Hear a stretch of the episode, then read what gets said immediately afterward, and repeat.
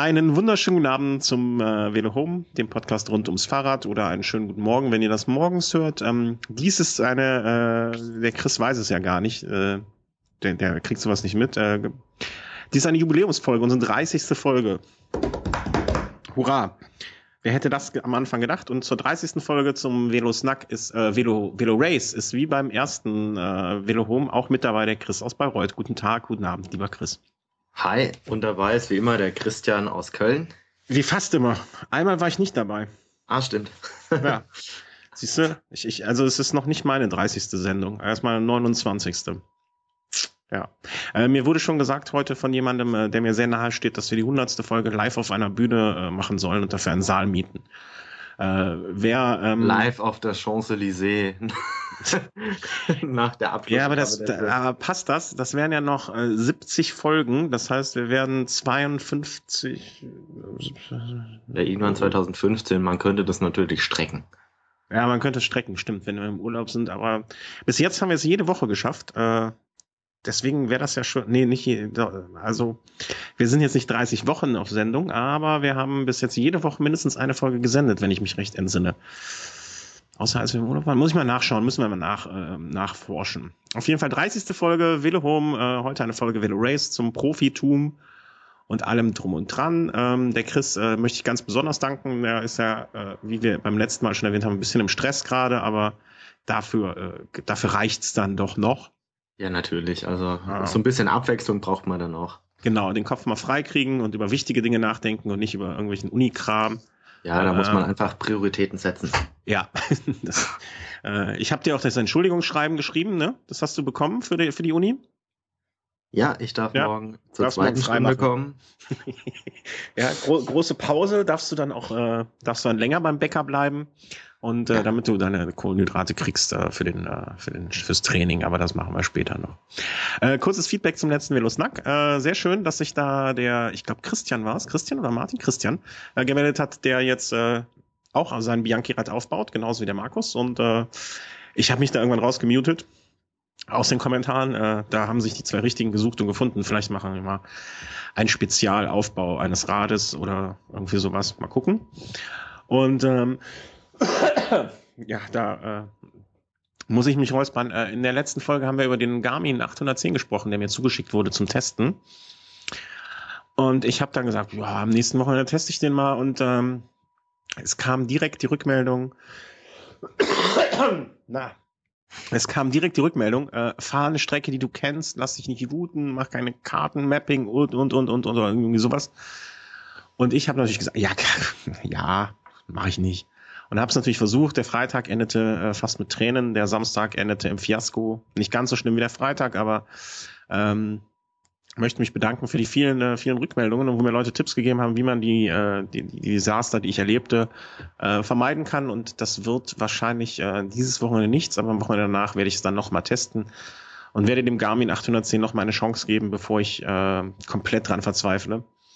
Wobei das dann halt auch so eine Erfahrung war, dass äh, so ein Produkt, das ja eigentlich viel gekauft wird und auch viele mit glücklich sind und man selber dann davor steht und es nicht hinkriegt, man ja doch in Selbstzweifel auch äh, verfällt. Und äh, es waren sehr traurige Momente auch. Ähm, geweint habe ich nicht, aber es war schon, also am Freitag war ich schon echt traurig. Und ähm, der Chris hat mich auch nicht angerufen, dann um mir zu helfen. Das hast du auch nicht schöner gemacht. Aber nun gut, wir versuchen es weiter. Also das nur als kurzes äh, Feedback zur letzten Runde. Ähm, das war, glaube ich, das Wesentliche. Und ja, jetzt äh, gucken wir mal nach den Profis, was die so getrieben haben in den letzten Tagen, in den letzten Wochen.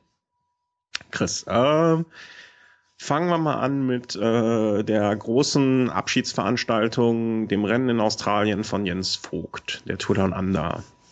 Was, ja, hat, was hat mir getippt nochmal? Ähm, ich meine, du hättest die Namen Richie Port und äh, Frank Schleck in den Raum geworfen. Ja, das stimmt. Ähm, auf jeden Fall auf Nein, auf jeden Fall Richie Port, ein super Tipp. Ja. Er hat die schwerste Ankunft gewonnen, Willunga Hill, die Etappe mit der Bergankunft, mit der einzigen Bergankunft. Ja. Und in den letzten Jahren hat sich herausgestellt, wer auf dieser Etappe nicht ganz weit vorne landet, der hat auch im Gesamtklassement eigentlich nichts zu melden. Mhm. Und die Etappe hat er gewonnen mit so zehn Sekunden Vorsprung vor, vor dem Gesamtsieger dieses Jahr vor Simon Gerrans, der das dieses Jahr souverän gemeistert hat. Also er hat von Beginn an immer mal wieder so Sekunden Boni da geholt, mhm. die ihm dann am Ende so einen einsekündigen Vorsprung dann eingebracht haben vor Cadel Evans. Den hatten wir aber auf der Rechnung noch. Da haben wir auch gesagt, äh, der haut vielleicht dann raus. Da waren wir beide, äh, hatten wir es äh, so ein bisschen angedeutet. Ja, das, ja, wir hatten ihn jetzt beide nicht auf äh, doch, doch, ich habe es extra nachgehört, weil äh, ich habe nämlich äh, bei, bei, in unseren, bei unserem Facebook-Account noch reingeschrieben, äh, als wenn wir noch drüber gesprochen hätten, äh, Kettle Evans, äh, als, er, als er die Führung übernommen hat, ähm, und da hat jemand drunter kommentiert, nee, nee, ihr hattet ganz andere auf der Kappe. Und dann habe ich extra nochmal nachgehört. Wir haben vorher, bevor wir unsere Tipps abgegeben haben, wir noch gesagt, Kettle Evans wäre auch keine große Überraschung, vielleicht sein letztes Rennen, seine letzte Saison. Und äh, warum soll er da nicht in Australien alles geben? Äh, das haben wir beide so gesehen. Ja, gut. Äh, nun muss man auch sagen, okay, so viele ähm, Aspiranten auf den Gesamtsieg gab es jetzt dort auch nicht. Hm, also man okay. konnte da jetzt schon wirklich viele ausschließen. Und wenn man da jetzt schon jeweils mehr als zwei Fahrer nennen würde, dann irgendwann verliert das Ganze ja auch seinen Reiz. Und ja. natürlich Kettle Evans, dass er da vorne mitmischen kann, mitmischen wird, davon konnte man ausgehen. Aber in unseren Tipps ist er jetzt nicht direkt nee, aufgetaucht. Nicht. Äh, und äh, ja, Richie Port hatte ich und äh, ja, Vierter, ich hatte, ich hatte so eine ganz äh, kleine Ahnung, äh, ich, ich wusste, dass sein Ausrüster ein, ein extra äh, T-Shirt irgendwie entworfen hatte zu Willunga Hill. Und dann dachte ich mir, hm, wenn die extra schon so ein T-Shirt rausgeben, dann werden die da ein bisschen Druck erzeugen und den richtig. Und das hat nur für diese Etappe gereicht, äh, aber das hatte ich so komischerweise irgendwie im Kopf, dass die dieses, äh, das erste Mal, dass ich von, oder na, eine der Male, wo ich etwas von seinem Ausrüster sehr, sehr hässlich finde, dieses T-Shirt. Äh, und ähm, da hatte ich irgendwie im Kopf, na okay, der wird sich nochmal extra Mühe geben. Und äh, die Etappe hat's gereicht, aber insgesamt nicht. Er hat ja auch nur äh, zehn Sekunden irgendwie Vorsprung äh, auf den späteren Sieger, also nicht die Welt. Und äh, ja. naja. Ja, es gab dieses Jahr so eine neue Etappe mit diesem Corkscrew Hill. Also, soweit ich informiert bin, gab es den in den letzten Jahren nicht.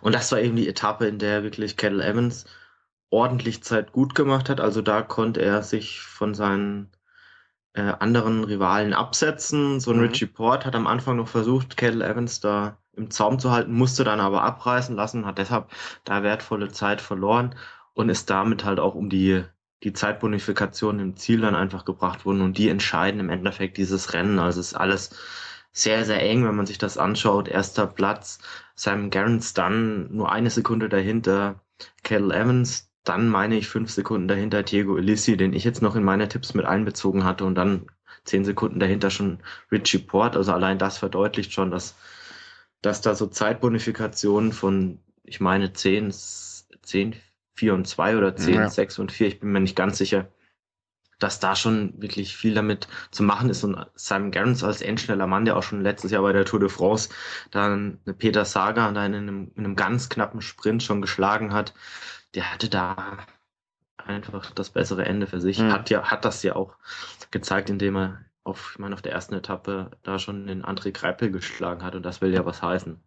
Der aber äh, im weiteren Verlauf der Etappe dann immer besser in in Tritt kam und hat sich dann äh, die vierte und die letzte Etappe noch äh, unter den Nagel gerissen. Also Greipel scheint auch in einer sehr, sehr guten ähm, Frühform zu sein. Und äh, ja, er, er knüpft da an, wo er letztes Jahr teilweise aufgehört hat.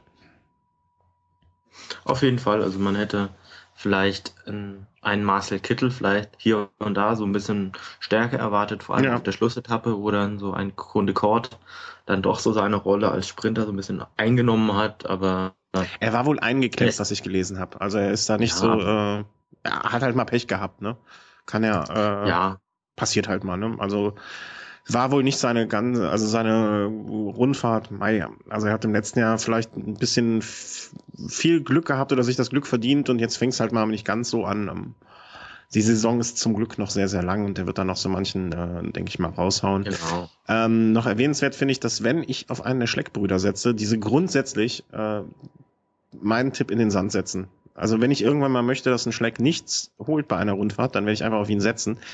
Weil Frank Schleck ist jetzt äh, auch nicht, wie ich erwartet habe, wie Phoenix aus der Asche erstiegen und ähm, dort äh, zumindest mal so eine diese Bergetappe sich versucht zu holen, sondern ist äh, mit grandiosen über sechs Minuten Rückstand bei einer Rundfahrt, wo die ersten äh, zehn und innerhalb oder die ersten elf innerhalb von einer Minute sind äh, ist er mit 6 Minuten 57 reingekommen. Gut, da waren jetzt auch noch andere bei, also äh, nicht wirklich tragisch, aber ich hatte, ich hatte, ich hätte mir, ich hätte mich sehr für ihn gefreut, wenn das ein bisschen besser ausgegangen wäre. Sagen wir es mal so. Ja, gewinnen hätte er jetzt mit Sicherheit nicht können. Er hat auf der ersten Etappe, als es auch so, so 10, 15 Kilometer vor dem Ziel über einen Anstieg ging, da hat er zum, ist er, glaube ich, 18. geworden, hat zumindest da die, die Gruppe des Tages dann am Ende dann doch noch halten können. Mhm. Auf der anderen Seite, es ist und bleibt die, die Tour Down Under und neben der gibt's dann auch noch die Tour de San Luis und das sind im Großen und Ganzen sind's einfach mal Vorbereitungsrennen und mhm. die Australier sehen das Ganze natürlich wesentlich ernsthafter, ja. als es jetzt ein ein Frank Schleck tut und wenn er jetzt merkt, okay, er kann jetzt schon mal wieder mithalten zu seinen größeren Zielen im Jahr, sind es dann doch noch einige Monate hin und vielleicht wäre es da so, sogar auch das, das falsche Zeichen, wenn er da jetzt wirklich schon alles geben würde. Mhm. Also Evans hat sich Platz. Mhm. Also Evans hat sich da auch äh, nochmal geäußert und äh, von Jens Vogt kam auch so zu, dass also alle, jeder, der da war, oder zumindest die, von dem man es gehört hat, in Down Under äh, waren hellauf begeistert, wie, äh, wie toll es dieses Jahr wieder war. Evans hat gesagt, also äh, er kann, könne sich sehr gut vorstellen, dass er mal, wenn er sein letztes Rennen fährt, äh, es, es dort fährt und äh, hat aber auch gleich so eine Kampfansage gemacht, äh, dass das jetzt wohl nicht sein letzter Auftritt war. Man, man könnte es vielleicht so ein bisschen zwischen den Zeilen interpretieren, dass er vielleicht da im nächsten Jahr ähm, aufhören wird. Äh, andere Zeichen, andere Äußerungen von ihm ähm, lassen so ein bisschen vermuten, na, vielleicht noch diese Saison, vielleicht noch nächste Saison. Er wird jetzt 37. Ähm, diese Saison nochmal möchte er beim äh, Giro ja äh, angreifen und da mal äh, schauen, was da noch geht. Und äh, dann vielleicht im nächsten Jahr Tour dann als letztes Rennen oder dann noch eine Saison dranhängen, je nachdem, wie es dieses Jahr läuft. Also er hat sich wohl so in der Hinsicht geäußert. Ähm, immer mal so im, im sechs äh, im sechs Monatsrhythmus äh, zu gucken, aber die nächsten sechs Monate noch, äh, wie sagt man, mithalten kann. Gibt es noch ein schöneres Wort, oder? Konkurrenzfähig ist. Genau, ja, ja. das habe ich gesucht. Aber noch ja, konkurrenzfähig ist. Ja, das würde mit Sicherheit sein. Also bei einer Tour Down Under, selbst wenn es ein Vorbereitungsrennen ist, wird man mit Sicherheit nicht naja, als absolute Lusche da noch mithalten können und, und Zweiter mit nur einer Sekunde Rückstand. Also das ist doch noch ein ganz, ganz. Naja, aber wenn er jetzt sieht, wenn er jetzt so sieht, okay, in dieser Saison wird gar nichts mehr gehen, er kommt überhaupt nicht mehr mit, dann wird er vielleicht nächstes Jahr die Tour dann anders so als Abschiedsgrußonkel äh, mitfahren.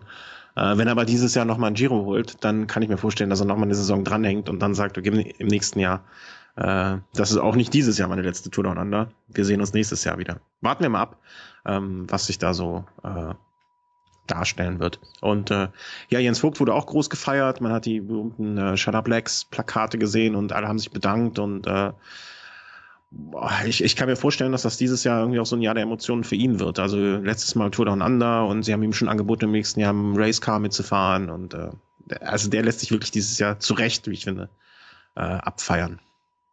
Das ist der Wahnsinn. Also der fährt da jetzt wirklich mit 42 Jahren noch so eine Tour Down Under. Also das ist das ist schon der Knaller und er fährt da nicht nur mit, sondern er hat sich auch dieses Jahr wieder so in Aktion gezeigt und hat da, meine ich, auf ein, zwei Etappen hat er den, den Sprung in die Ausreißergruppe ja, wieder ja, geschafft ja. und ja, es ist nimmer müde und Jens Vogt ist einer der Fahrer, bei denen man wirklich nie weiß, ob das jetzt wirklich die letzte Saison ist. Er hat das vielleicht angekündigt, aber. Doch, doch also äh, möchtest du wetten? Nee, es wäre nee. vielleicht mal eine Wette, die ich gewinnen könnte. Nee, wetten will, wetten will ich auf keinen Fall. Also er hat das ja schon so ein bisschen als seine Abschiedssaison deklariert. Ja, also ähm, und wenn ein Jens Vogt sagt, äh, jetzt ist Schluss, dann ist, glaube ich, auch Schluss.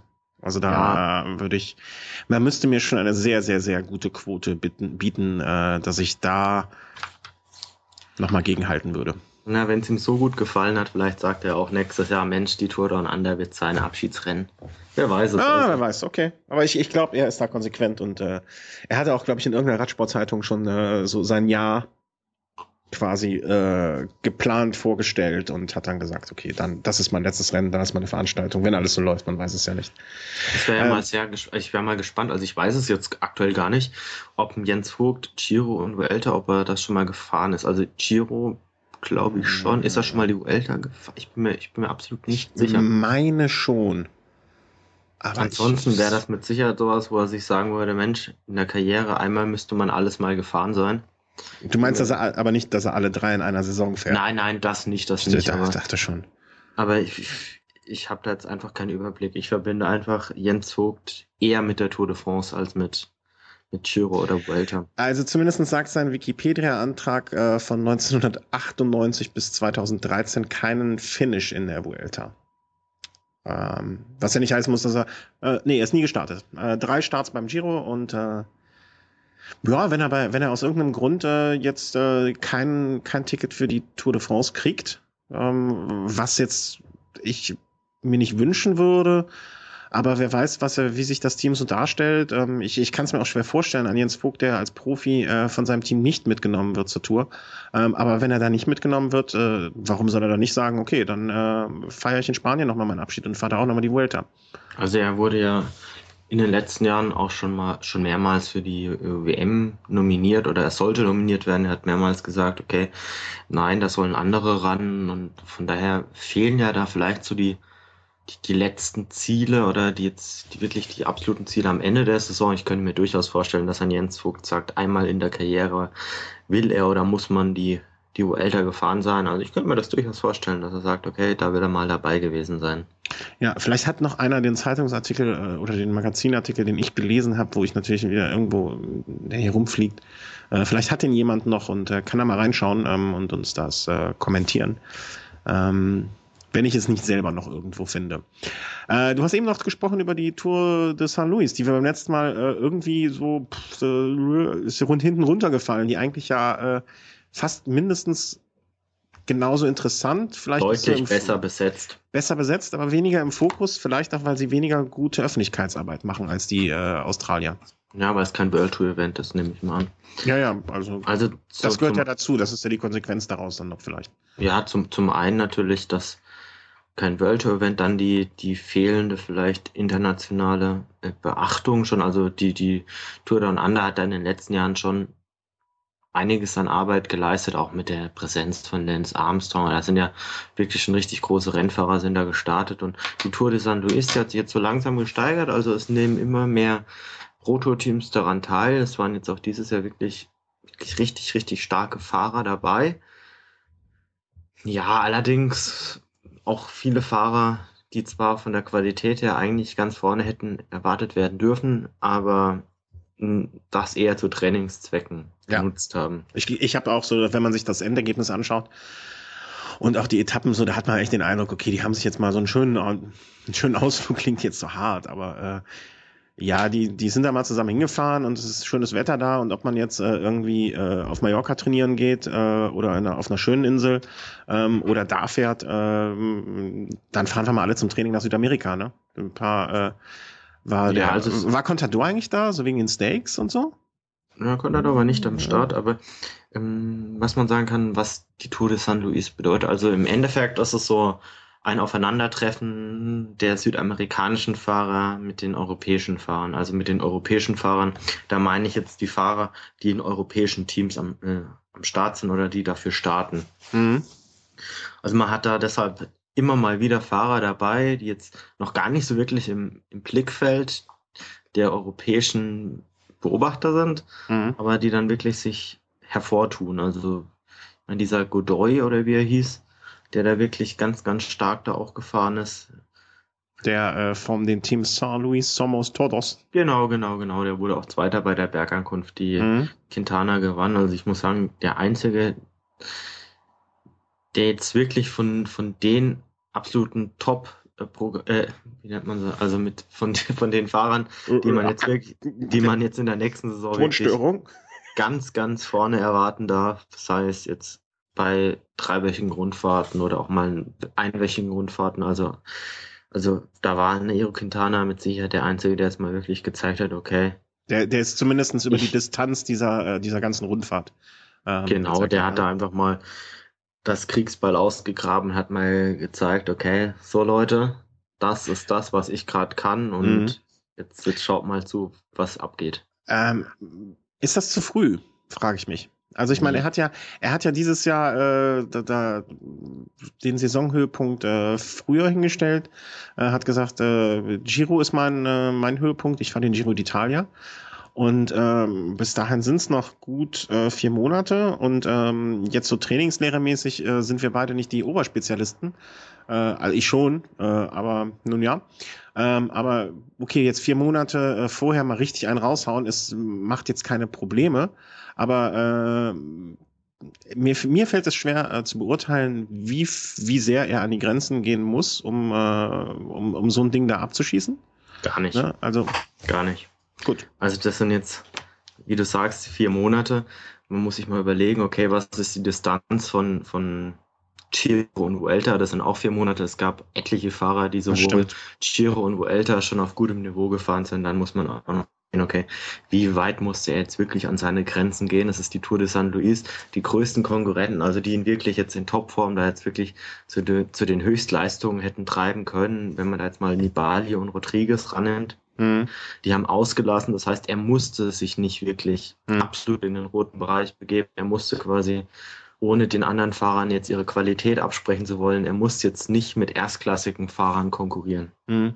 Das heißt, ich sehe das, ich, ich, wollte jetzt nur die Rolle desjenigen einnehmen, weil diese Diskussion äh, oder diese Argumente hatte ich mehrfach gehört. Äh, ich glaube auch nicht, dass er da so äh, in seinen roten Bereich täglich gehen musste, dass das jetzt von irgendwelchen Trainingsaspekten her oder so ein Problem ist. Äh, regeneriert ist der eine Woche später wahrscheinlich. Und äh, ja. So ein Endspurt. Ja. Das war jetzt, glaube ich, einfach mal so ein Härtetest. Vielleicht ein, zwei Tage ist er mal ein bisschen in den roten Bereich gegangen, um, um sich abzusetzen. Aber ansonsten war das ein hartes Training, denke ich, für ihn. Ja, bei der ersten Bergankunft ist er mit dem, also er soll anscheinend etwas gekränkelt haben. Bei der ersten Bergankunft ist er mit der ersten Verfolgergruppe von zwei, nach zwei Ausreißern ins Ziel, ist er nach zwei Ausreißern ins Ziel gekommen, mhm. mit wenigen Sekunden Rückstand. Bei der zweiten Bergankunft hat er mal einen rausgehauen, da hat er das Ding gewonnen. Das Zeitfahren hat er wohl auch ordentlich bestritten, also hat er wirklich über 20 Kilometer mal alles gegeben. Aber 20 Kilometer sind 20 Kilometer. Und, und man muss jetzt auch mal sagen, äh, ein Zeitfahren, wo Mark Cavendish 20. wird, Danilo Hondo ist 8. und Tom Boden 7. Das kann das ist auch ein Oh, da darfst du dich aber nicht täuschen. Also ähm, viele gute Sprinter oder tempofeste Fahrer, die, die kommen über so relativ kurze, kurze Distanzen eigentlich sehr, sehr gut, gut weg. Also äh, auf, auf jeden Fall. Also da. Naja, aber ein Tyler Finney äh, hat jetzt eine Minute ihm abgenommen, dem äh, Mark Cavendish oder eine Minute 20. Ähm, naja, okay. Lass uns mal dahingestellt sein, wie viel Gas die alle gegeben haben. Äh, ob jetzt nicht ein, äh, wen, wen hatte ich denn gesehen hier? Also ein äh, Tom Bohnen ist auch schon bei Prologen von der Tour de France in die Top Ten gefahren. Ja, ja, aber Prolog ist ja nochmal was anderes, ne? Prolog ja, aber so, also ja, unter 10 Kilometer.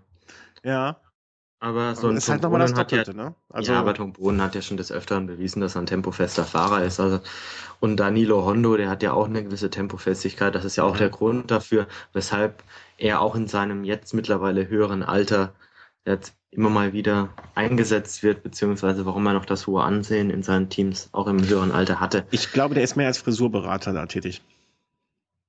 Ich Danilo glaub, die, Hondo. Ja, ich glaube, die haben den bei Track dabei, dass der den mit, äh, mit den Frisuren so ein bisschen äh, unterstützend und äh, so unter die Arme greifend ist.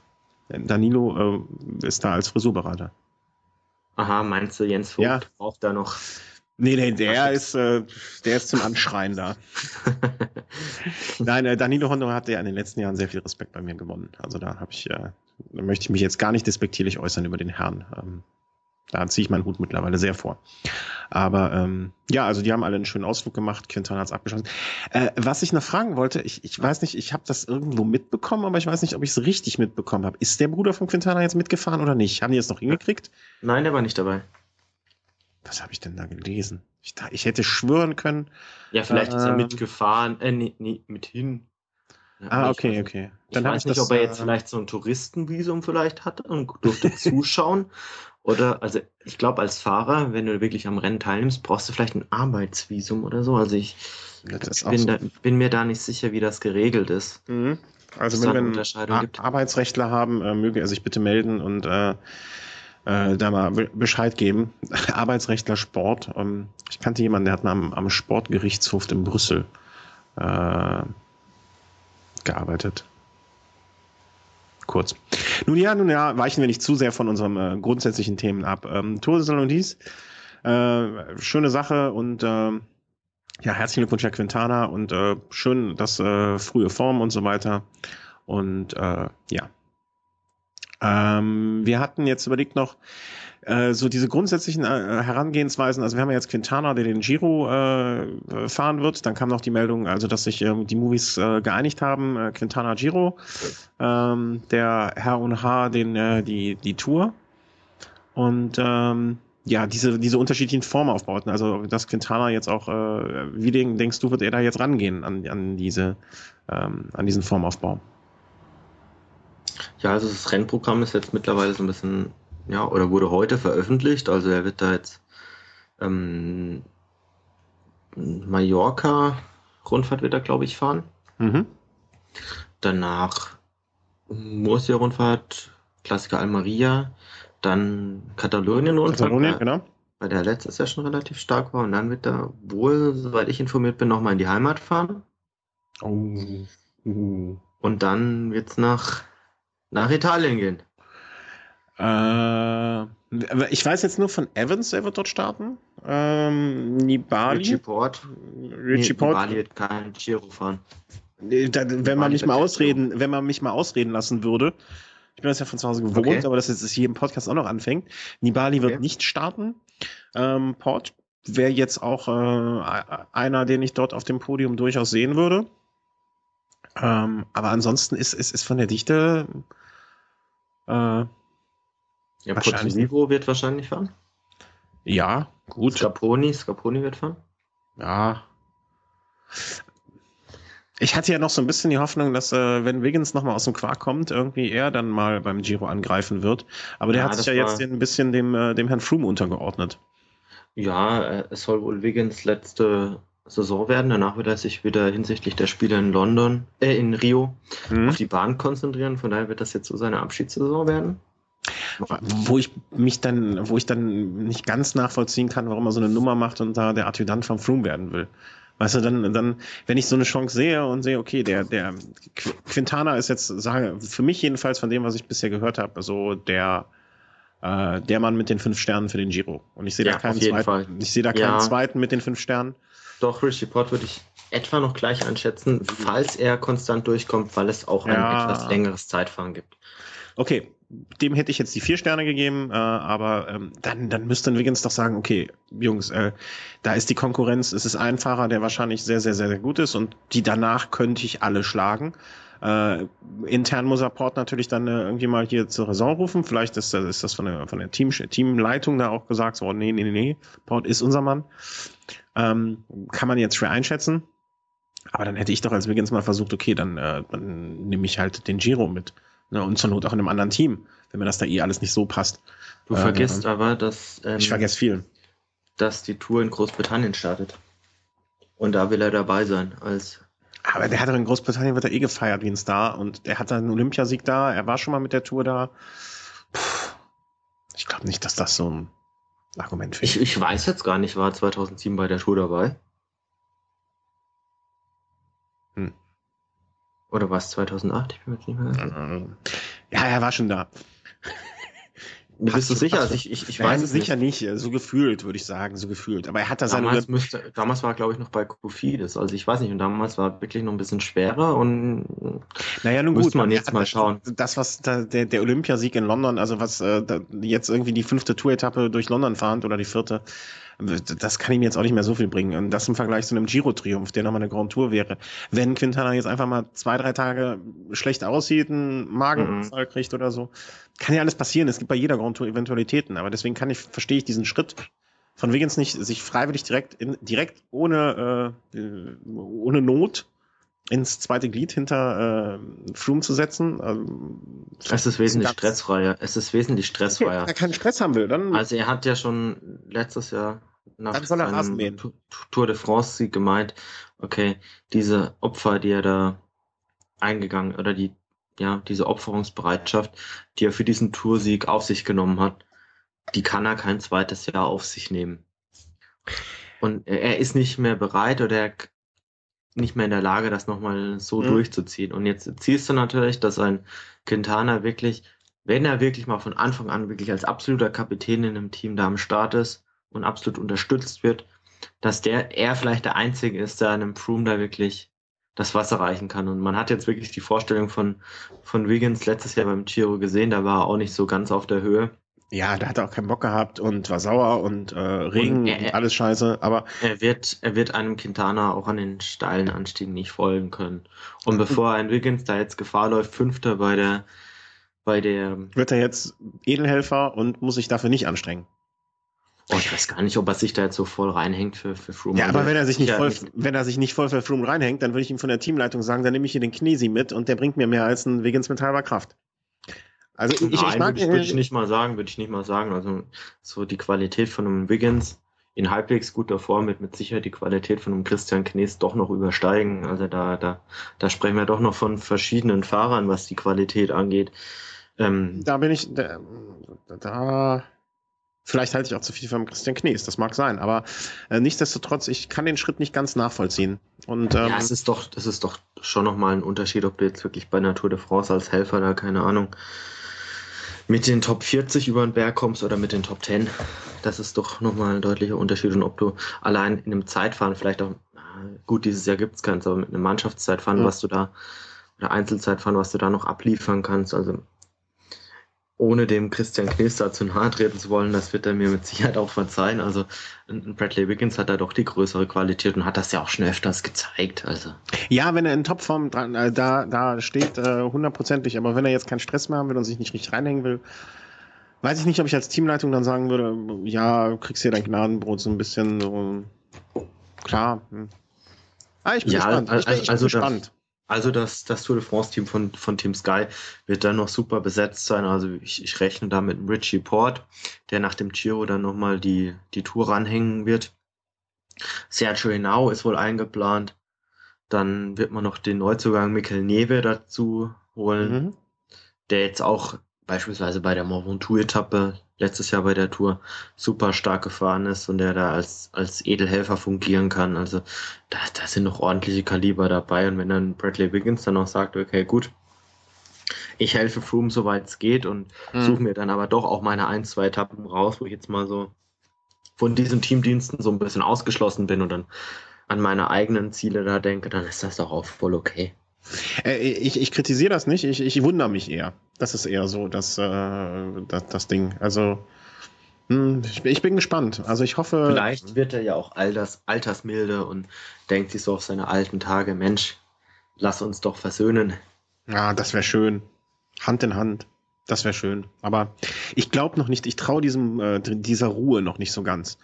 Und, Auf der äh, anderen Seite wäre es natürlich wieder interessant, diesen Twitter-Krieg von Frau Wiggins und, und Frau, Froome. ja, das wäre natürlich wieder geil. Ja, das, äh, da müssen wir, vielleicht machen wir da auch mal, äh, müssen, bauen wir mal ein. Das, äh, Dafür würde ich mich sogar wieder bei Twitter anmelden. Na, das ist doch was, dass ich das noch erleben darf. Um da nochmal ein bisschen Beef mit anzuzetteln. ja, dann kannst du nur den Velo Home Podcast äh, Twitter dafür nehmen. Ja. Okay, überlasse ich dir da. Und stänkern nee, das machen wir nicht.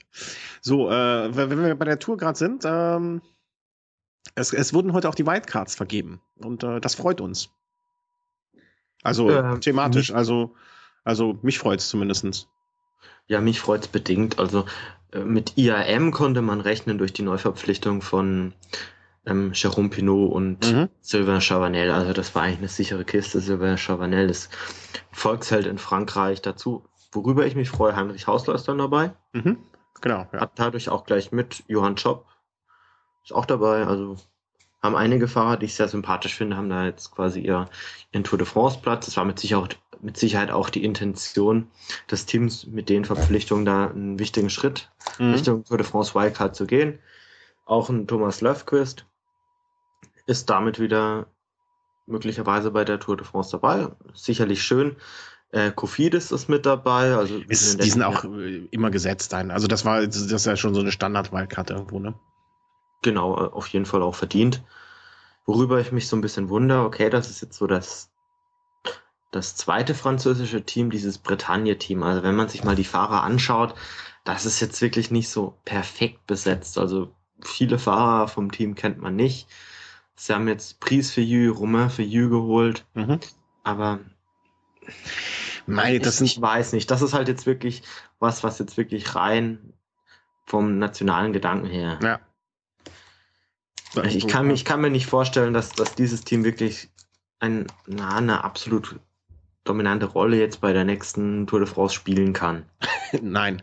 Die werden sich wahrscheinlich eine Etappe, also vielleicht zwei Etappen ausschauen, vielleicht noch, wo der Sponsor irgendwo in der Gegend in der Bretagne, die fahren doch durch die Bretagne auch, wo der Sponsor vor der Haustür äh, das Ziel hat und äh, da werden die alles geben und ansonsten werden die unter ferner liefern, gehe ich mal von aus, irgendwie mit dabei sein. Ja, und dann halt noch Team NetApp, das ist jetzt ja. Schön. Ja, so ist okay. Also ich teile so diesen Geta Gedanken, dass es jetzt ein deutsches Team ist und man das deshalb jetzt so ein bisschen unterstützen sollte, eigentlich eher nicht. Weil wenn man sich jetzt mal den Kader anschaut, so viele Deutsche erkenne ich da jetzt nicht. Und gerade wenn man jetzt an, den, an die letzten Grand Tours denkt, bei denen sie da jetzt wirklich am Start waren, jetzt so die Vuelta letztes Jahr oder auch den Giro vor zwei Jahren, da waren jetzt vielleicht mal maximal eins oder zwei Deutsche dabei und von einem deutschen Team, das jetzt wirklich die Lizenz in Deutschland hat, würde ich mir dann wirklich wünschen, dass man vielleicht auch schaut, dass man vielleicht auch ein paar deutsche Fahrer so ein bisschen zumindest fördert oder in den, in den Kader mit aufnimmt. Also, und das, das sehe ich dort überhaupt nicht. Von daher ist das für mich so ein, irgendwie doch so ein 0815-Team, wo ich jetzt nicht wirklich so diesen Bezug dazu habe. Naja, ich denke, äh, wenn so der Gedanke ist, ähm, irgendwie so ein, so ein, so ein in Anführungszeichen deutsches Team mit deutschem Hintergrund ähm, da einzuladen oder dass man ein deutsches Team wieder mit dabei ist, dass man den deutschen Radsport vielleicht so als Ganzes mal wieder ein bisschen unter die Arme greifen will und unterstützen will. Ähm, dass die jetzt möglicherweise nicht die top deutschen Fahrer da haben, also die haben jetzt, äh, wie viel haben sie überhaupt? Ähm, also aus der ersten Reihe ist da jetzt nix, gar nichts. Ähm, ja, aber dass man, dass man vielleicht wieder ein bisschen öffn die Öffentlichkeit in Deutschland dann auch. Ähm, also ich habe da jetzt eher Hoffnung auf, auf das Team Stölting, das wirklich mit jungen deutschen Fahrern arbeitet und jetzt auch so 2015 die Pro-Conti-Lizenz da anstrebt. Da mhm. habe ich viel größere Hoffnung drauf. Also wenn ich jetzt so sehe, wer sind die Spitzenfahrer von vom Team NetApp, das sind Leopold König, ein super Fahrer, der bei der Vuelta eine Etappe gewonnen hat, in den Top Ten gelandet, ist dann auch ähm, Bartosz Husarski, der beim Giro schon mal bei einer hügeligen Ankunft zweiter hinter, meine ich, Joaquim Rodriguez wurde. Also das sind, das sind schon gute Fahrer und jetzt haben sie einen Machado geholt, einen Portugiesen, der auch schon gezeigt hat, dass er, dass er gut fahren kann, aber mir fehlt da doch ein bisschen so diese Identität. Also für mich mhm. ist das so ein bisschen so ein, ein großes Mischmasch. Also ja, ja, ja, da fehlt irgendwie so ein bisschen so die, die, die Linie. Die Linie. Ja, absolut, absolut. Und so sehr ich das auch mag, dass vielleicht auch mal so ein Team sich so Schritt für Schritt dann aufbaut und stärker wird und dann auch zu mehr und zu mehr Rennen eingeladen wird. Also ich habe zu Team NetApp keinen größeren Bezug, als ich jetzt zu Team IAM habe.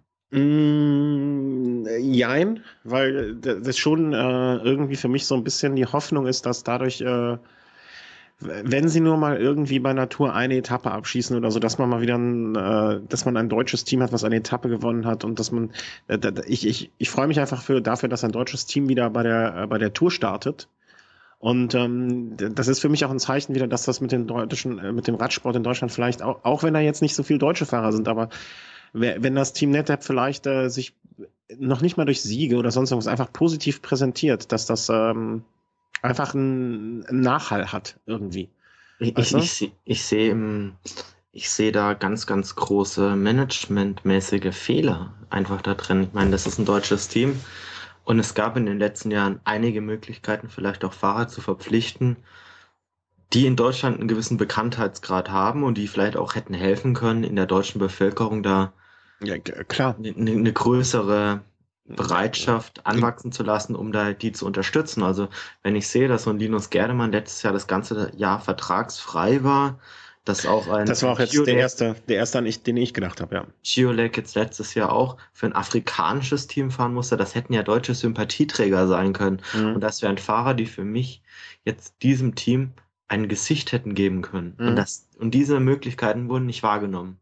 Ja, es, es, mag sein, dass vielleicht. Völlig bei dir, ja. Es, es mag jetzt sein, dass die Gehaltsvorstellungen vielleicht jetzt nicht im, im möglichen Rahmen lagen. Das, das mhm. mag ich jetzt aus meiner Perspektive jetzt nicht wirklich zu beurteilen. Allerdings um, ähm, bin ich sehr wohl der Meinung, dass man für das Gehalt der Fahrer, die man jetzt teilweise schon im Kader hat, auch sehr gut ähm, im einen oder anderen Fall auch mal so einen gleichwertigen Deutschen hätte einfach mhm. reinwerfen können. Und man braucht jetzt auch nicht wirklich so, ich weiß nicht, wie viele Fahrer sie haben, aber ich glaube, maximale Anzahl ist, glaube ich, 28, die man haben darf. Man braucht ja jetzt auch nicht wirklich ähm, 28 Top-Fahrer. Es reicht auch manchmal, wenn man, keine Ahnung, 10, 15 Fahrer hat, die wirklich super fahren und dann kann man auch vielleicht mal dem einen oder anderen Talent eine Chance geben. Also sie haben äh, jetzt eher nicht. Sie haben eigentlich unter 20 Fahrer sogar nur. Ja, ja dennoch. Also ich meine, so, so Nachwuchsfahrer sind ja in der Regel jetzt nicht gerade so die, die teuersten Arbeitnehmer. Mhm. Ja, also es ist, äh, ich gebe denen in den aller, allermeisten Punkten recht. Äh, ich, ich, mein erster Gedanke war natürlich auch ein Gerdemann, Chiolek, vielleicht auch ein Hausler, ne? Äh, dass man den, dass die da ein Zuhause hätten kriegen können. Man weiß es nicht, was die Beweggründe sind. Äh, schreib die doch mal an, mach doch mal ein Interview mit denen. Hm? Wie wär's? Ja, das kann ich gerne machen, aber da werde ich zurückgewiesen. Jetzt werden Sie sich diese, diese Sendung anhören. Ich ja. habe jetzt Ihr Management kritisiert, also ich glaube, das ist nicht die beste Voraussetzung, um mit Ihnen jetzt ein ich, Interview zu führen. Äh, ja, ich, ich bin mal mit einem aus der Management-Ebene zusammen äh, bei einem Rennen gefahren, bei einer Veranstaltung. Vielleicht äh, hätte ich da mal fragen sollen, vor acht Jahren. Nee, na, vor. Na, na, natürlich wäre das jetzt natürlich auch wieder eine Chance für die, vielleicht das jetzt von mir vertreten. Korrigieren.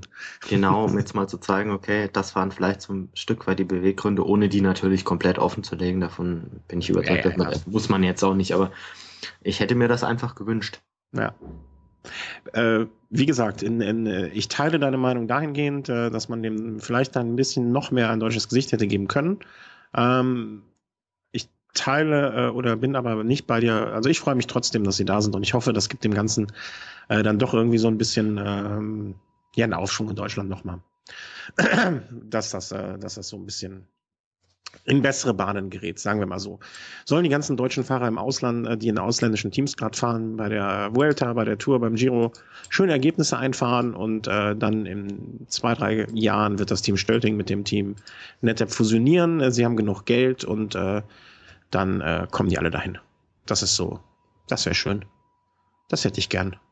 Obwohl ich, mir, mir gefällt es ja auch, wenn, die, wenn ein Greipel äh, jetzt für ein belgisches Team gewinnt, ist genauso schön. Also freue ich mich ja. Ja, ja, das auf jeden Fall. Also, da sind wir. Aber ja, deshalb verstehe ich es aber trotzdem nicht, dass man halt quasi jetzt als deutsches Team quasi so in den Himmel loben muss. Also das. Nee, nee, nee, nicht in den Himmel loben. Also das ist jetzt nicht. Äh, Jetzt, jetzt rufen die schon wieder an. Ruf, rufen NetApp jetzt schon an.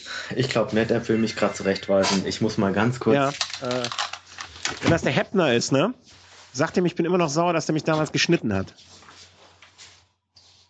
Äh, ich erzähle dann noch mal so ein bisschen weiter. Äh, wir hätten jetzt. Äh, ich glaube, das ist wirklich das Team NetApp schon wieder.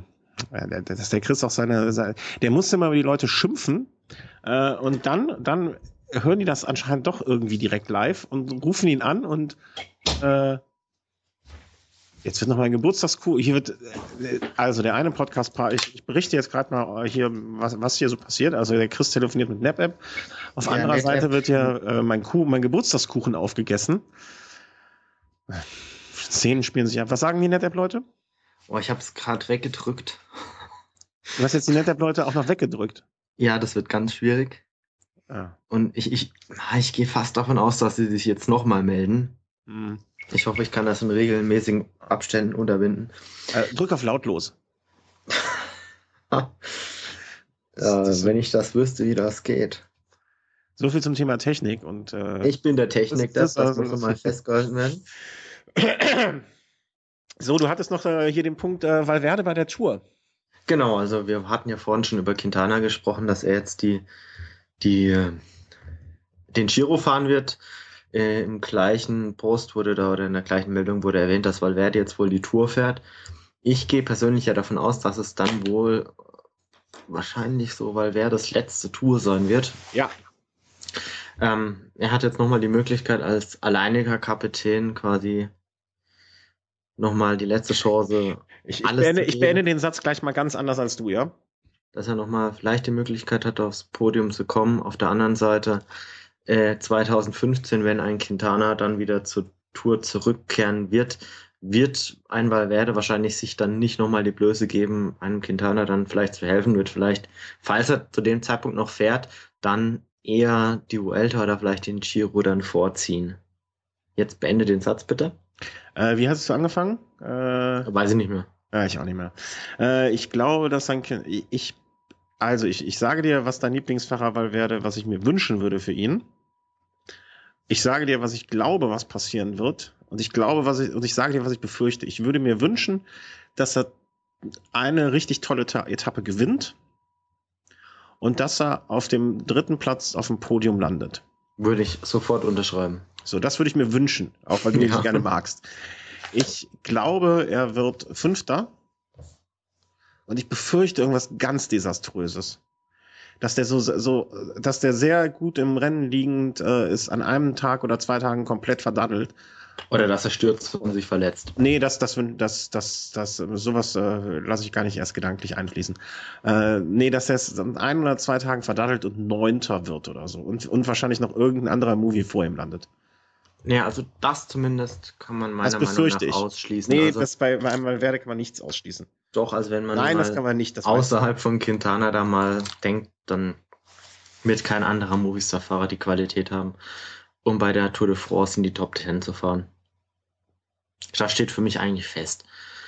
Das Problem ist einfach, dass er halt doch sehr, sehr zum einen verletzungsanfällig und auf der anderen Seite sehr, sehr ähm, pannenanfällig ist. Und das, da liegt einfach das Grundproblem. Und ich, ich gehe eigentlich, wenn ich realistisch bin, auch von so einer Platzierung zwischen Platz 7 und Platz 10 aus. Mhm. Wenn er die Leistung von diesem Jahr nochmal abrufen kann, ist mit Sicherheit auch ein Platz 3 drin. Der, der Sieg wird nur über Chris Froome und äh, Nibali gehen, das steht auch fest. Also ein dritter Platz wäre zwar im Bereich. Contador? Ist auch mit Sicherheit im Rennen, muss dann aber auch erstmal beweisen, dass er jetzt wirklich nochmal einen ordentlichen Leistungssprung vom letzten Jahr zu diesem Jahr hinlegen kann. Muss man jetzt erstmal sehen, weiß man jetzt nicht. Mhm. Aber ich bin mir dann auch sicher, dass, dass spätestens 2015 Quintana zurück zur Tour kommt und dann vielleicht als, als amtierender Giro-Sieger oder ja gut, zu dem Zeitpunkt dann nicht mehr als amtierender Giro-Sieger, aber dann als, als jemand, der schon mal den Giro gewonnen hat, natürlich mit Sicherheit als absoluter Kapitän und ob dann ein Valverde sich das antut oder ob es intern dann auch so gewünscht ist, das ist dann halt auch die Frage. Und dann könnte ich mir eher vorstellen, dass ein Valverde, falls er dann noch fährt, 2015 eher so dieses Double Giro Vuelta wagt. Und mhm. von daher hoffe ich jetzt wirklich, dass er jetzt nächstes Jahr oder dieses Jahr dann wirklich mal vor diesem absoluten Pech, dass er jetzt ja wirklich in den letzten Jahren absolut an den Hacken hatte, was, was die Tour de France anging, dass er davon mal verschont bleibt. Äh, wie gesagt, ich, deswegen habe ich auch eindeutig getrennt zwischen was ich, was ich, worüber ich mich für ihn freuen würde, was ich glaube und was ich befürchte. Ja. Äh, also was ich ja schon sehr spannend finde, ist jetzt, ein Valverde, der jetzt gut 2012 ist er bei, bei der Tour den anderen die Saison gestartet, hat da schon diese Etappe wie Lunga Hill gewonnen vor Simon Gerrans. Sie, sie lagen am Ende ja Punkt, äh, Sekunden gleich im Gesamtklassement. Der einzige Grund, weshalb Valverde die Tour den anderen nicht gewonnen hatte, war, dass es einmal einen Ausreißer gab und dadurch bei einer anderen Etappe, äh, nee, und dadurch ein Valverde nicht so eine hohe Zeitbonifikation abgestaubt hat, wie er hätte eigentlich können. Mhm. Und dadurch hat er dann am Ende so diese Tour dann anderen nicht gewonnen. Da ist er schon mal gestartet. Und letztes Jahr ist er gestartet bei der Mallorca Challenge. So ganz ruhig eigentlich, hat er eine Etappe gewonnen, alles schön. Was mich aber gewundert hat, jetzt startet er dieses Jahr bei der, bei der Dubai Tour. Also absoluter Blödsinn. Man muss sich das mal vorstellen, im Rennprogramm von ihm steht jetzt erstmal die Dubai Tour und nach Abschluss der Dubai Tour der muss für seine vielen Frauen Gold kaufen. Beginnt die, äh, die Mallorca Challenge. Kettchen, Goldkettchen. Jetzt habe ich mir heute mal die Dubai-Tour angeguckt. Goldkettchen. Das ist, das ist die, da ist erstmal so ein 10 Kilometer Einzelzeitfahren. Da kann er vorher shoppen gehen. Relativ, äh, ich sag mal, relativ einfacher Kurs, relativ gerade alles. Und da hat packt er sich, dann packt er sich die Goldkettchen hinten in die Taschen, dass wenn der einmal auf Geschwindigkeit ist, ne, Impulserhaltungssatz, bleibt er am Ball. Ja, und dann hat er halt nur so einen Tony Martin als Konkurrent. Ja. Ähm, dann ist es eine flache Etappe, wie es in Dubai eigentlich so üblich ist. Dann die dritte Etappe. Da fährt er, da fährt er rum und guckt sich dann, wo es die Goldkettchen noch ein bisschen günstiger gibt für seine vielen Frauen. Nein, da gibt es ja nur Sand und Wüste. Und Goldkettchen. Nee, ich war da ja schon in Dubai, also ich zwischengelandet, aber das ist ja. Du hattest, du hattest zu dem Zeitpunkt nicht so viele Frauen, wie der äh, Valverde hat. Das ist Dubai. Also das ist nur Sand. Stadt und Sand. Und, dann und Goldkettchen. Die zweite, die zweite Etappe nur flach. Und die dritte Etappe wird als, als Mittelgebirge verkauft, weil 20 Kilometer vom Ziel geht es mal 150 Höhenmeter auf, ich glaube, 5 Kilometern hoch. Also 3%, 5 Kilometer lang. Da kommt ein Toni Martin locker mit hoch und die vierte Etappe ist wieder so ein Kriterium in Dubai Stadt. Da geht, da, da fährt er von Goldkettchenladen zu Goldkettchenladen. Na, wahrscheinlich ist es ein Sonntag. Ach so, aber die haben ja, vielleicht haben die sonntags ja auch auf. Ach, keine Ahnung. auf, auf, auf, jeden Fall. Und dann fliegt er nach, äh, nach Mallorca und macht die Mallorca Challenge. Also, der, ich frage mich echt, wer hat sich überlegt, diesen Kerl zur Dubai, äh, zur Dubai Tour zu schicken? Also, das ist ja absoluter Blödsinn. Frau. da ist dann meinst du, dann bringt er wie Kalle Rummenigge da irgendwie so zwei Rolex mit. Genau. Ganz genau. Endlich hast du es erfasst. Ach. Ihr, wir sollten, ja, den, wir sollten den spanischen Zoll jetzt schon mal Bescheid geben. So blöd wie der ist, der wird sogar noch erwischt. Ja. ja, ja das, ist natürlich, das ist natürlich bitter. Aber äh, gut, Saisonvorbereitung, da geht dann weiter mit, mit Andalusien-Rundfahrt. Verständlich hat er die letzten zwei Jahre gewonnen, dass er da wieder am Start wann, ist. Wann ist, wann ist die? Die ist doch. Ende ähm, Februar, Mitte, Ende Februar. Okay, aber die ist, die ist auch kein World Tour Rennen, ne? Die ist Pro Tour. Nein, nein, nein, auf jeden Fall nicht. Dann Murcia-Rundfahrt, also es ist ein Eintagesrennen. Dann Almeria.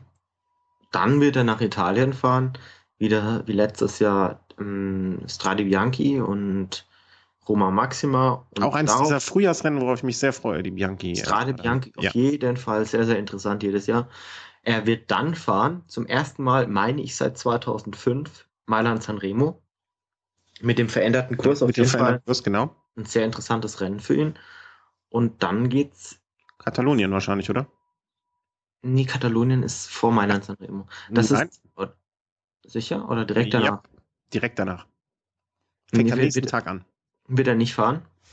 Wird Quintana fahren? Okay. Die werden so ein bisschen aneinander vorbeigeführt. Und er wird dafür böse werden die zwei, zwei ähm, Kopfsteinpflaster-Klassiker fahren. Bastors Flanderen mhm. und äh, E3-Preis Harelbeke. Und da gehe ich auch davon aus, dass er sich auf die Nase legt. Und er bricht sich den Kopf. Trägt er oh. keinen, äh, musste der seinen Helm in Dubai lassen für Goldkettchen? Keine Ahnung, aber er wird das irgendwie schaffen. Also er wird das irgendwie schaffen. Eigentlich wäre danach Baskenland-Rundfahrt angesagt, so ein Rennen, wo ich eigentlich sagen würde, okay, das ist eigentlich so das Rennen, das ihm wirklich absolut liegt, was er aber noch nicht geschafft hat zu gewinnen. Er war da oftmals weit vorne dabei, hat noch nie geklappt. Und nach Baskenland, ja, oder vor Baskenland noch Grand Prix Indoor danach ausklingen, ne? Goldkettchen genau. verteilen an die vielen Frauen, den ganzen Kindern die Geschenke verteilen. Ja, da kommt und dann irgendwann noch mal ein bisschen zur Tour. Kommen halt noch die Klassiker und dann ja. Dauphiné oder äh, ähm, Schweiz-Rundfahrt, je nachdem. Und dann kommt dann halt wirklich so die, die Tour und aber wer weiß, er wird bis dahin wahrscheinlich irgendwie ich, verletzt. Ja, ich, ich, ich gehe eher davon aus, dass er die, äh, dass die Dauphiné fährt. Ich glaube, ich, ich, ich meine so ein bisschen die Tendenz. Äh, ja, fährt, er hatte schon zweimal gewonnen. Letztes Jahr ist er auch die Dauphiné gefahren, vor zwei Jahren ist er Tour de Suisse gefahren, da als Edelhelfer von Rui Costa und vor zwei Jahren hätte Rui Costa ohne Alejandro Valverde die Tour de Suisse auch nicht gewonnen. Ich glaube, und er hätte ohne Valverde hätte auch die Weltmeisterschaft nicht gewonnen. Also Rui Costa hat in seiner Karriere einem Alejandro Valverde schon sehr, sehr viel zu verdanken. Naja, kaufen kann sich der Valverde davon äh, mehr Goldkettchen auch nicht. Hm, natürlich nicht. ich hoffe, du bist mir nicht allzu übel. Äh, wobei, ich auch, wobei ich fast davon ausgehe, dass ein Valverde trotzdem mehr verdient als ein Rui Costa. Er hat ja auch mehrere Mäuler zu stopfen. Ja, und wer weiß, wie viele, die noch gar nicht davon wissen, dass er eigentlich von ihm sind. Vielleicht. okay. Mantel des hüllen wir den Mantel des Schweigens äh, dort drüber. Äh, wir haben jetzt hier noch so einen kleinen Punkt Diverses und dann äh, noch unsere, unsere eigene Geschichte. Äh, was ich kurz sagen wollte, äh, hier, äh, was heute auch so ein bisschen durch die Gegend schwirrte, eine Meldung äh, die, die, bezüglich der äh, hier dieser Norwegen-Tour. Das ist auch so ein Ding wie die Tour Down Under, die sich immer so ein bisschen mehr macht. Ähm, ein bisschen immer mehr, also sie machen so gute Öffentlichkeitsarbeit, finde ich irgendwie. Also da kriegt man immer mehr von mit. Die fahren zum Nordkap hoch und äh, das wurde jetzt hier groß angekündigt. Im August ist das zwar erst, aber jetzt hauen die schon so Meldungen raus und ich kann mich erinnern, im letzten Jahr fand ich diese, ähm, diese Tour de Norwegen oder wie die heißt, genau äh, immer hat sehr schöne Bilder produziert. Wollte ich jetzt einfach, fiel mir jetzt einfach so ein, weil es heute so durchs, äh, durchs, durchs Netz schwirrte. Ja, und was, was ich vor allem schön fand, also die Besetzung der Rundfahrt war jetzt absolut nicht, nicht so hochklassig. Also die Besetzung der Bayern-Rundfahrt wird wahrscheinlich hochklassiger sein. Ja. Aber die haben sogar hinbekommen, dass das Rennen bei Eurosport live übertragen genau. wurde. Und das ist halt einfach äh, hervorragende äh, irgendwie Lobbyarbeit oder wie, wie man es nennen mag, Öffentlichkeitsarbeit. Äh, das kriegen die äh, immer, immer irgendwie hin. Ne? Und die Bilder, die da produziert wurden, waren einfach wunderschön. Ne? Also die Gegend ist ja einfach traumhaft. Äh, Markus äh, wird es bestätigen. Ich weiß nicht, ob die da bei ihm in der Gegend, ich glaube, die fahren weiter nördlich, als er wohnt. Ähm, aber ist halt einfach schön da. Ja, und was ich vor allem schön finde, ist, dass dann wirklich auch so ein äh, Thor Hüschow, der jetzt mit Sicherheit, auch wenn es jetzt so ein Fahrer wie Edvald Boss und Hagen gibt oder so, Thor Hüschow ist mit Sicherheit noch der bekannteste und der beliebteste norwegische Radfahrer und der wollte dann ja. diese Rundfahrt auch gewinnen und hat gesagt, okay, da will ich am Start sein und ja, und das, das ist vielleicht was, was in Deutschland in den letzten Jahren vielleicht wieder im Kommen ist, aber wenn man sich jetzt so an frühere Austragungen von der Deutschland-Tour oder auch von der Bayern-Rundfahrt aktuell zurückerinnert, nicht immer so der Fall war. Also mhm. Toni Martin habe ich jetzt bei der Bayern-Rundfahrt, glaube ich, auch schon einige Zeit nicht mehr gesehen. Jan Ulrich, damals ist die Deutschland-Tour gefahren, aber auch eher gewonnen. dann, auch eher so, ja. So. Ich war da, als er gewonnen hat. Aber das ist dann schon lange Jahre her. Ich bin ja auch ein bisschen älter. Wann war das denn? Lange her. Lange, lange ist es her. Also zumindest an die Zeiten, an die ich mich erinnern kann, da war das dann eher so Jens Vogt-Terrain. Und. Ja, da müsste ich jetzt lügen, wenn das 2000. Ja, schon ewig, ja. Vielleicht täusche ich mich auch. Kann auch sein. Aber es war halt irgendwie, ich, ich erinnere mich, dass ich mal. Das muss aber echt schon sehr, sehr lange her gewesen sein, ne? Ja. Also richtig, richtig lange. Ja, ich kann auch sein, dass ich mich täusche. Ich vermute, ich täusche mich. Ich, ich, ich meine mich erinnert zu haben, dass, dass ich da in. Ähm, nee, das war es nicht. Das war es nicht. Ich habe mich vertan. Also, also ich ziehe zurück, ich ziehe zurück, weiß, Abbruch, Abbruch, ich ziehe zurück. nee, ich, äh, äh, Fehler. Äh, ich, ich weiß, da, da war so eine Interviewsituation und ich dachte, er hätte da das, äh, dieses goldene Trikot oder wie das, äh, ich glaube, es hieß golden. Ähm, aber es war es wohl nicht. Er zieht zurück und äh, gestehe meinen Fehler ein. Ja, ich weiß jetzt nicht, ob du jetzt Unrecht hattest oder Doch, nicht. Doch, ich habe Unrecht. Ich kann es nicht einschätzen. Ich äh, weiß, dass ich Unrecht habe. Ja, aber das ist, ähm. das ist doch sowas, was man wirklich so im Ausland doch eher sieht, dass Fahrer dann auch wirklich bei ihrer Heimrundfahrt dann eher einen Bezug dazu haben, als es jetzt vielleicht in Deutschland so der Fall ist, wo dann zwar auch einige Fahrer sagen, okay, da wollen sie unbedingt starten, wenn man jetzt an Degenkolb oder Toni Martin in Frankfurt denkt, aber wenn es jetzt schon an die an die Bayern-Rundfahrt geht, dann ist es dann schon wieder so ein bisschen anders. Also mhm. dann ist dann doch nicht mehr so jeder am Start klar, da gibt es Konkurrenzrennen, also der Giro überschneidet sich sehr, sehr Eben. oft mit der Bayern-Rundfahrt, aber ein Toni Martin fuhr in den letzten Jahren kaum den Giro. Tony, nee. Und nee, das erinnere ich auch nicht.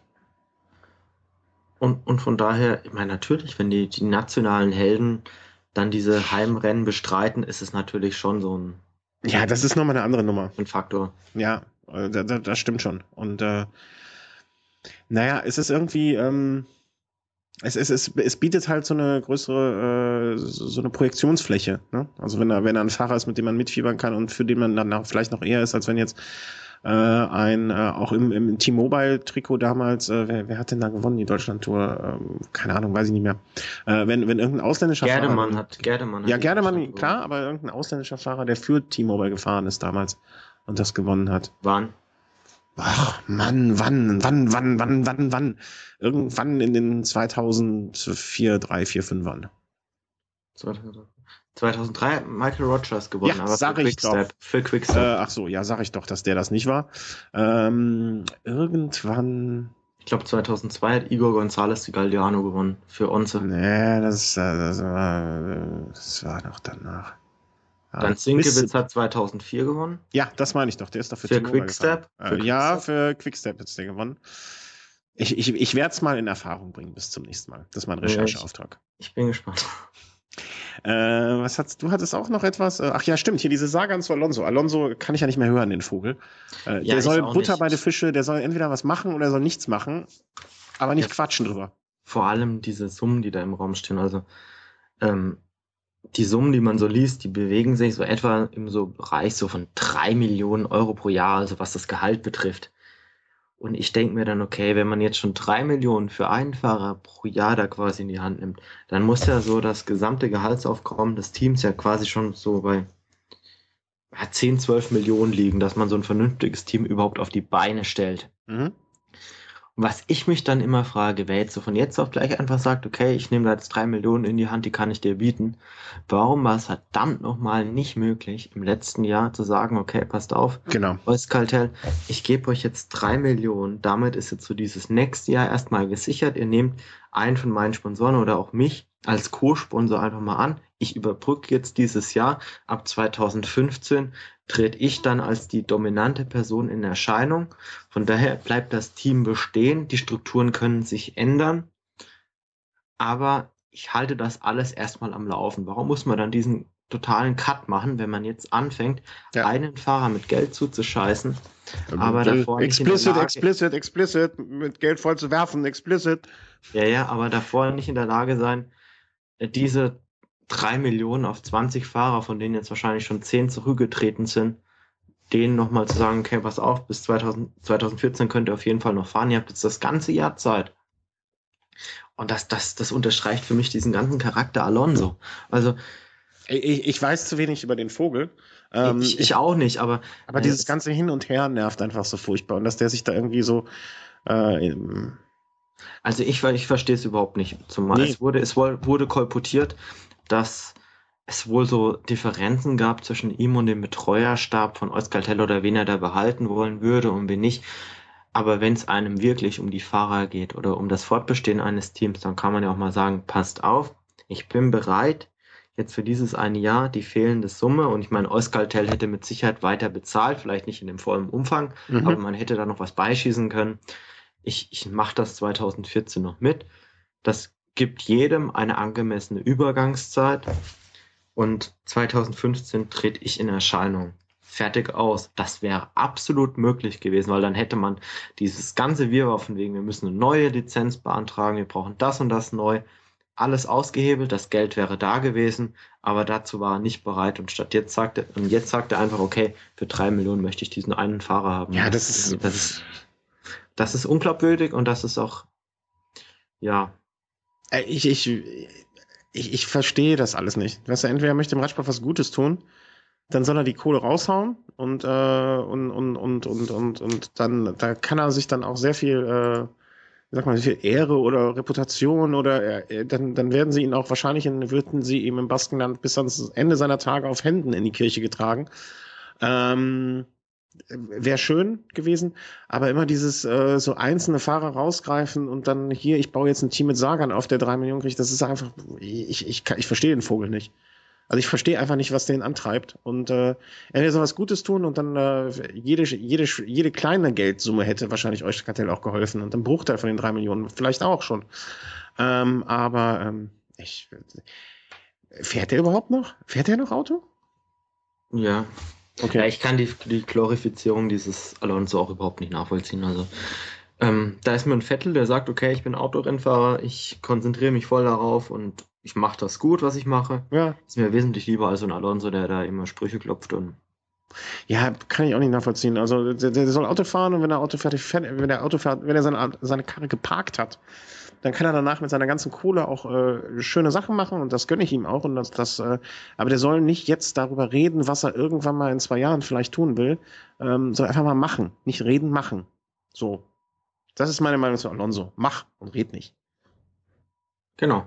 so, so, wie wir es ja auch gemacht haben. Genau, wir reden einfach. Nein, wir haben auch gemacht. Äh, und zwar äh, ging es jetzt äh, dank dem lieben äh, Markus äh, zum Glück dank dem lieben Markus, ganz, ganz schnell. Ähm, mit der Anmeldung zu Rad am Ring. Äh, ihm fiel auf, äh, dass, äh, dass es da irgendwie äh, die, so parzellenmäßig auf einmal schon eng wurde und äh, dann hat er mal kurz getrommelt und ähm, wir haben jetzt äh, im Prinzip unser Team stehen. Äh, Team äh, Velo Home Podcast bei Rad am Ring, 24 Stunden, äh, ist jetzt äh, offiziell mit Anmeldung und äh, Dokument und äh, Wohnung. ich muss bei Wort Wohnung ein bisschen lachen. Äh, die, wir haben unsere Parzelle, genau. ähm, wir möchten uns, oder vielmehr ich möchte mich und äh, auch in eurem Namen, obwohl ihr gar nicht wisst, warum, äh, bei der lieben Frau äh, Naujak äh, vom Team äh, bei Rad am Ring bedanken. Äh, die hat da, das war alles ein bisschen konfus mit der Anmeldung und Parzellen und hier Einzelstarter und da Teams und äh, das war alles nicht so richtig klar ersichtlich, beziehungsweise es war klar ersichtlich, aber wir wollten das nicht so, wie es da war und äh, die, äh, weil man konnte die Einzelstarter und die Teams konnte man nicht zusammen an einen Platz bringen. Ja, das hätte bedeutet, äh, ich habe dich, ich habe dich da bewusst außen vor gelassen, weil du gerade andere Sorgen hast, weil wir hätten auf ähm, Parzelle 80 gesessen und der Markus hätte auf Parzelle 50 gesessen. Und das wäre jetzt ein bisschen blöd gewesen. Und dann konnte man aber auch mit ein, zwei, drei Telefonaten äh, und dieser wirklich sehr netten und sehr hilfsbereiten möchte ich ausdrücklich loben. Äh, Frau Naujak äh, hat uns da geholfen und hat uns dann alles zusammen verfrachtet, sodass jetzt äh, das Team alles zusammen ist.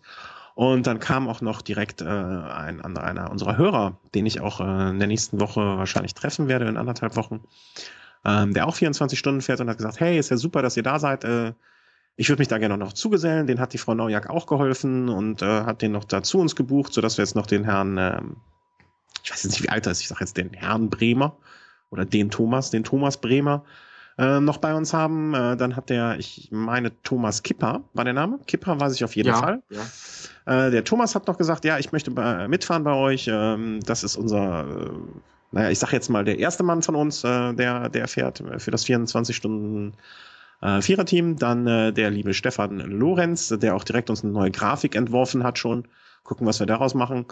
Ähm, hat uns, äh, hat auch direkt gesagt, der hat schon vor Ewigkeiten gesagt, ja, ich bin dabei. Und äh, dann haben wir noch natürlich unser, unser ähm, Nesthäkchen, zumindest äh, in, in Fahrradbelangen, äh, den Chris aus Bayreuth. Ja, also eine, eine Runde werde ich wohl schaffen. Ja. Ich äh, trage das Rad dann halt. Ja, du, du kannst doch laufen. Es gibt auch den Rad am Ring Lauf. Und äh, ja, dann ich fahre dann auch noch ein Ründchen. Und ähm, ja, der Markus als Einzelstarter ist dann auch noch bei uns direkt um die Ecke. Also was heißt um die Ecke? Der äh, ist direkt neben uns. Und äh, ja, ich freue mich sehr, dass das jetzt alles äh, so in trockenen Tüchern ist. Ähm, ich bin ja immer noch gespannt, ob wir den Markus dann überhaupt mal irgendwann antreffen. als gehe davon aus, dass ja. er jetzt wirklich 24 Stunden am Stück fahren wird. Äh, wir, ich gebe das jetzt mal hier so raus auch. Äh, wir sind bei der Parzelle DD0068AB und DD0069. Ähm, also wenn ihr uns besuchen wollt, äh, das werden wir wahrscheinlich bis dahin noch 220 Millionen Mal sagen. Äh, wenn ihr uns besuchen wollt, da findet ihr uns. Und äh, wer sich noch in die Nähe gesellen will, der äh, kann das machen. Und ähm, es ist natürlich auch so gedacht, dass unsere Parzelle direkt an der Rennstrecke ist. Ja, das heißt, wenn der Markus an uns vorbeifährt, wird er hoffentlich mit äh, Eiern und Melonen beworfen.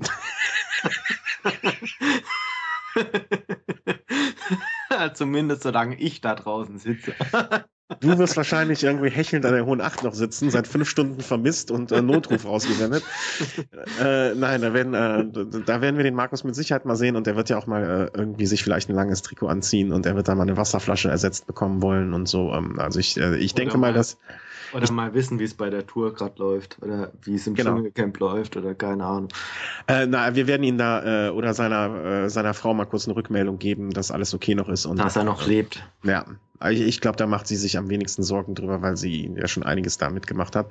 Aber ähm, äh, ja, wir werden ihn da schon mal, äh, und das ist ja auch so ein bisschen das Ziel, dass das Viererteam, wer, wer nicht gerade fährt und der Markus ein Problem hat oder eine Hilfe braucht, also ihn ein bisschen unterstützt, äh, dass er da nicht vollkommen verloren ist. Aber ja, wer, macht, wer macht eigentlich die Masseurin? Äh, wir brauchen noch, wir müssen noch so einen Aufruf starten. Ja, ich dachte bis jetzt, also ich habe mich um die Anmeldung gekümmert. Ähm, die Parzelle hat der Markus sich mehr oder minder gekümmert. Der Stefan und der Thomas hatten schon überwiesen. Ähm, ich, ähm, ja, ja. Was fehlt denn da noch? Also ich, ich weiß jetzt nicht. Muss ich drüber nachdenken. Schwierig, also müssen wir noch mal gucken. So ja, müssen wir noch mal gucken. Ne? ja, gucken wir noch mal, ne? ja. Genau, wenn man nach, ja. Ähm, so, wann ist denn das nächste Rennen? Äh, irgendwie so größeres? Äh, hast du das auch noch so auf dem Schirm? Also ich weiß hier nur so, UCI ist jetzt erstmal Ruhe bis Anfang März. Ne? Mit Paris-Nizza ist, glaube ich, da das erste große Rennen. Ja, was heißt UCI? Also du meinst World Tour? World Tour, klar. Ähm, ja, jetzt demnächst fängt dann so das europäische Renngeschehen, also mit diesem Grand Prix Etruski, also Etrusker-Rennen in Italien, dann den Grand Prix, Grand Prix de Marseille, also in Frankreich geht es dann auch los und kurz danach fängt es dann auch in, äh, auf Mallorca schon an und Mallorca ist so das, ja. so das ganz normale Stell dich ein. Also da, da sind immer relativ viele Leute am Start, viele Teams haben ja dort ihre Trainingslager kurz vor der Saison. Und dadurch, dass es jetzt wirklich so eine Challenge ist, so eine viertägige, müssen nicht an jedem der vier Tage die gleichen Leute am Start sein. Von daher kommen da die Fahrer oder die Teams oftmals mit so ja, mit 15 bis 20 Fahrern und wechseln ihre Teams pro Tag da so ein bisschen durch und ist eigentlich eine sehr, sehr schöne Veranstaltung. Ich war schon zweimal dort, kann dafür eigentlich nur werben. Mhm. Weil es eine, schöne eine schöne Möglichkeit ist, die Fahrer auch mal wirklich vielleicht teilweise sogar mal so persönlicher kennenzulernen. Also ich habe da damals 2007 auch die Erfahrung gemacht, dass ich wirklich mit einigen wenigen anderen Fans da am am Kestepanie-Bus damals gestanden bin und die Fahrer da einfach zur Verfügung standen. Man hätte einfach mhm. hingehen können, hätte sagen können, hey, was war denn das letztes Jahr bei der Tour de France? Du hast ja voll abgekackt, was soll denn das? Sowas will ich nicht wiedersehen. Oder man hätte auch hingehen können, hätte sagen können, du, deine Frisur finde ich heute besonders schön oder hey, hast du mal eine Autogrammkarte oder pipapo. Also der persönliche Kontakt ist da doch eher gegeben, als es jetzt vielleicht bei bei einer Tour de France so der Fall ist. Der Markus hat sich auch sehr gefreut, dass du dich äh, beim, in der letzten Sendung sehr äh, über die Frisuren der Fahrer äh, geäußert hast. Das äh, nur als Feedback. Äh, ja, aber der Uran, also so sehr ich Rigoberto Uran auch mag, also das geht gar nicht. Also man kann jetzt nicht sagen, okay, gut, man nimmt ab als Radfahrer, um da so ein bisschen besser die Berge hochzukommen, dann hat man Haare bis, bis, bis zum Knie. Das geht gar nicht. Okay. Ja, ja, ich wollte es nur noch anmerken, ne? dass, das, äh, dass, dass deine Begeisterung für die, auch diese Äußerlichkeiten sehr äh, auch ja, wahrgenommen ja, werden. Ja, also Vladimir Karpets Frisur mochte ich früher auch nicht. Vielleicht ist das auch mit ein Grund, warum er jetzt keine Vertragsverlängerung mehr bekommen hat. Ja. Okay, wir melden uns dann, äh, die Vuelta, äh, Quatsch, die Vuelta, die Mallorca Challenge ist dann ja auch so zum, um den Dreh rum der nächsten Sendung irgendwie, ne? Der, das hat ein paar Tage vorher angefangen, 9. Ja, ich denke, wir werden uns dann nach der Mallorca Challenge mal melden. Ja, ja, in zwei Wochen so ungefähr. Ne? Ja. Genau, also ansonsten so die richtige, also ich sag mal so, das richtige, wichtige europäische Geschehen fängt wirklich mit Paris-Nizza an. Also das ist die erste richtig wichtige Rundfahrt. Ja. Okay, machen wir dicht. Bedanken uns ganz herzlich fürs Zuhören, fürs Flattern und äh, fürs äh, Spenden und, und, und alles drum und dran. Ähm, mir äh, Wurde letztens gesagt, es hilft äh, Podcasts, wenn man sie bei iTunes bewertet. Wer also so iTunes-Bewertungen schreibt, oder ich, ich bin ja in diesem Apple-Universum nicht zu Hause, ähm, das wäre mal so doll nett, hat mir jemand zugetragen, dass das immer gut wäre. Kann ich nicht beurteilen. Wenn da jemand äh, zwei Minuten investieren möchte, kann, äh, das wäre super. Vielen Dank dann dafür schon mal vorab. Und ähm, ein schönes Wochenende allen. Fahrt schön Fahrrad, habt gutes Wetter und äh, auf bald. Und Tschüss. schöne Haare. Ciao. Und schöne Haare. Tschüss. Ciao.